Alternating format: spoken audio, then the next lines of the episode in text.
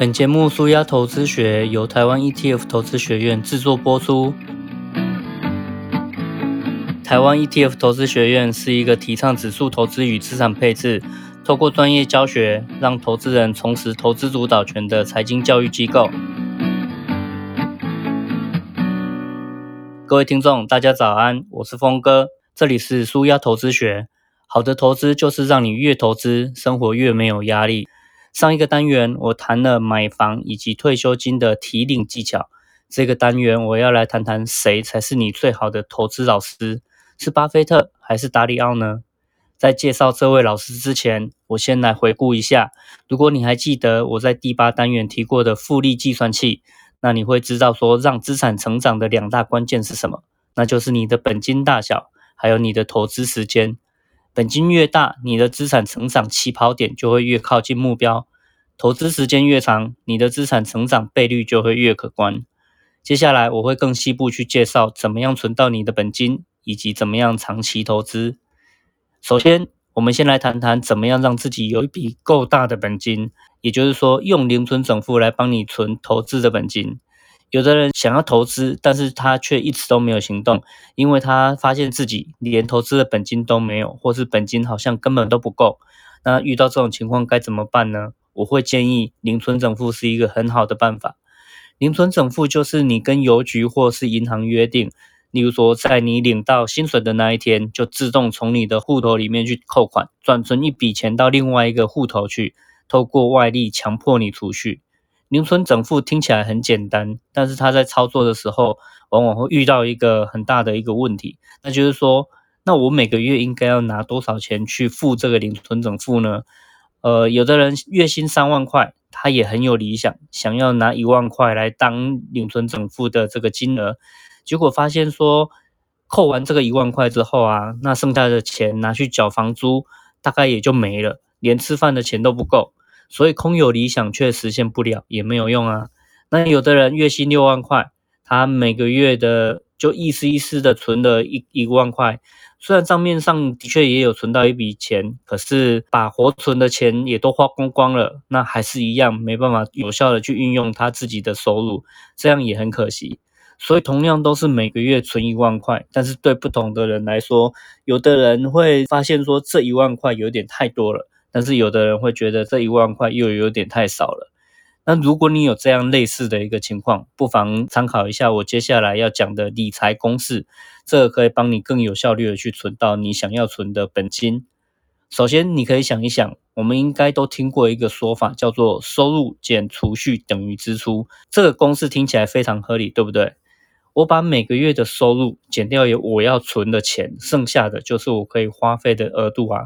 那这个想法往往会造成前面所提到的那两种案例，就是不是最后自己钱不够用，就是没有办法最有效的方式来去存钱。为什么呢？这是因为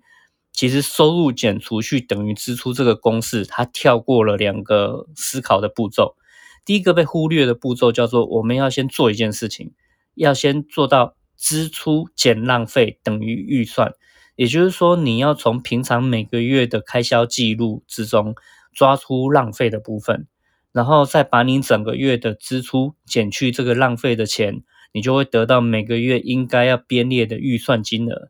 举例来说，你的收入三万块，但是平常每个月也大概都花三万块，就变成月光族了嘛。但是透过两个月的记账，其实不用记太久，就两个月够你分析就好，你就可以慢慢的去分析说，你每个月花的这一些钱里面，有哪一些是没必要的。有哪一些是不花也不会怎么样的？有哪一些是可以降低你的支出的频率的？那也许就可以存下一笔钱。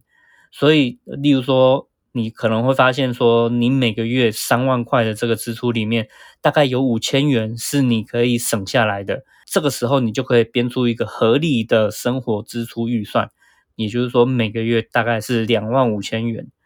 那第二个步骤就是。接下来我们已经拿到一笔预算了嘛，所以收入减预算等于储蓄，也就是说，你可以很精准的去算出一个可行的每个月合理的一个预算之后啊，你用收入去卷掉这一笔预算，就是你每个月该存的钱。而这笔钱的金额就跟你银行约定的一个零存整付的数字是一样的。从刚刚的例子，你的每个月的合理储蓄金额就会是五千块。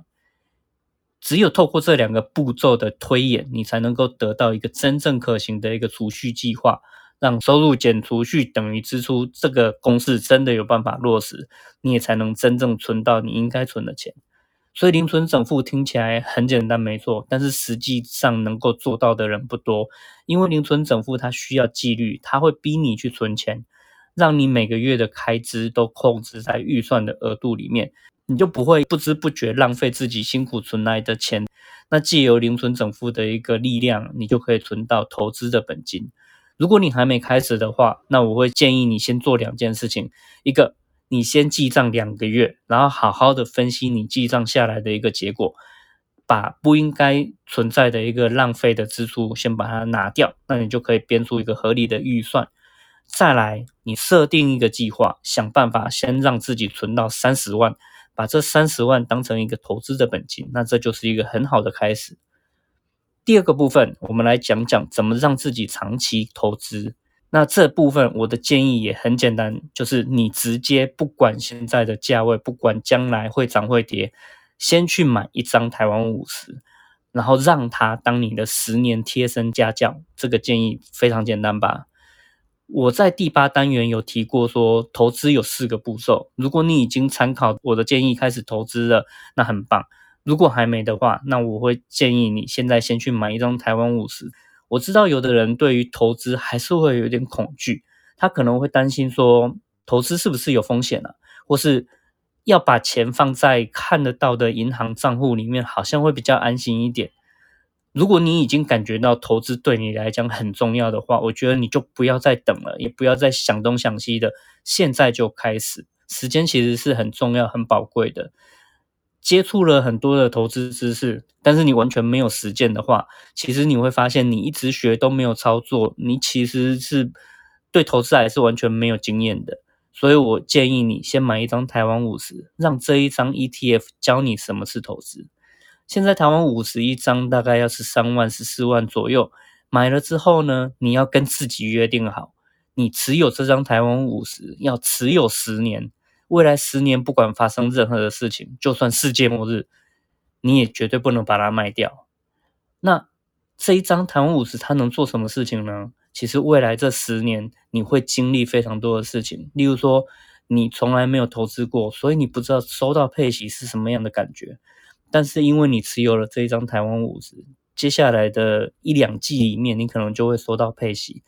你明明自己什么事都没有做，户头就有钱进来了，你就会感受到被动收入的一个美好。在这十年内，你会碰到好几次的股灾。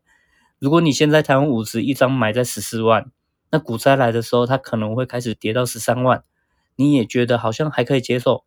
然后接下来继续跌到十二万，你开始有一点担心了。但是股市还是继续往下跌啊，跌到台湾五十一张只剩十万块、九万块，你可能就开始吃不下，然后睡不着了。你还记得跟自己的约定吗？就是不管发生什么事情，十年内千万不要把它卖掉。所以我就会恭喜你了，因为这一张台湾五十，在它一直往下跌的过程中，它测出你的风险承受度了。如果从十四万跌到十万块，你已经受不了了。那就表示说你的风险承受度大概是三十 percent，也就是说资产缩水三十 percent 已经是你可以忍受的一个极限。那你要感到很开心才对，因为你知道你最多只能承受三十 percent 的跌幅，所以接下来未来你投资的时候，你就可以有标准的一个股债配置比，例如说七十比三十，那维持这样的一个股债比，当股灾来临的时候，股票下跌，债券会上涨。那这样一个资产配置可以帮你安心度过一个股灾，不会过度焦虑，然后一直把资产卖在低点。所以这件事情啊，其实你过去可能做过很多的问卷，或是在银行做过风险承受度的一些评估，其实那都没有用，它完全没有参考价值。只有你自己亲身体验过一次股灾，才能得到真正的答案。也许你会问说，我就是怕，我怕买了就会下跌，我是不是要等股价低一点再来买会比较好呢？那我想跟你说的是，其实没有人能够短期的预测市场未来会怎么样发展，投资当然一定会有风险，买了下跌是一种风险。但是如果你因为这样就不投资，也一样会有风险。因为如果市场持续上涨，你就错过了让自己资产成长的机会，这同样是一个风险啊。会有这些恐惧，是因为你在市场上面的经验不足，你根本不知道自己的风险承受度。如果是这个样子的话，你其实是没办法长期投资的，你会非常的敏感，你会一直想要等时机而不敢买。那买了之后呢，又很担心小跌或是小涨就受不了，赶快把它卖掉。所以你一定要有一次非常长期的一个持股的经验，这张台湾五十，它才是你最好的投资老师。你最好的投资老师不会是我，也不会是巴菲特，而是这张台湾五十。当你买了第一张的 ETF 之后，你只要跟自己约定好，一定要持有十年，那么未来不管是上涨或下跌，你都会有收获。如果上涨了，我很恭喜你，你的资产就成长了，增加了。但是千万不要小赚就把它卖掉，因为你会完全不知道什么叫做复利。你的投资老师根本都还没有来得及教到那一堂课，你就说你想要去放暑假就走掉了，很可惜啊。那如果下跌了呢？我还是要恭喜你，因为你会透过这个下跌的一个机制，测出你自己的风险承受度。未来如果真的要做更大笔的投资的话，你会知道，会很清楚如何量身打造适合自己的一个资产配置。同样的，你也千万不要小跌就把它卖掉，那你就会完全不知道股灾的下跌虽然很可怕，可是雨过天晴之后的上涨同样也很让人惊喜。请给自己一个机会，好好的经历过一次完整的股灾。总结一下这个单元，我想跟你讲的是，就让一张台湾五十当你投资经验里面最好的一个老师，长期的跟在这位老师的身旁，你可以把投资学得很好。透过零存整付，先存到一笔本金，然后透过长期持有一张 ETF，去体会市场的波动，感受到领到配息是什么样的感觉。更重要的是，一定要测出自己的风险属性，因为你会发现呢，投资上面最大的敌人是自己，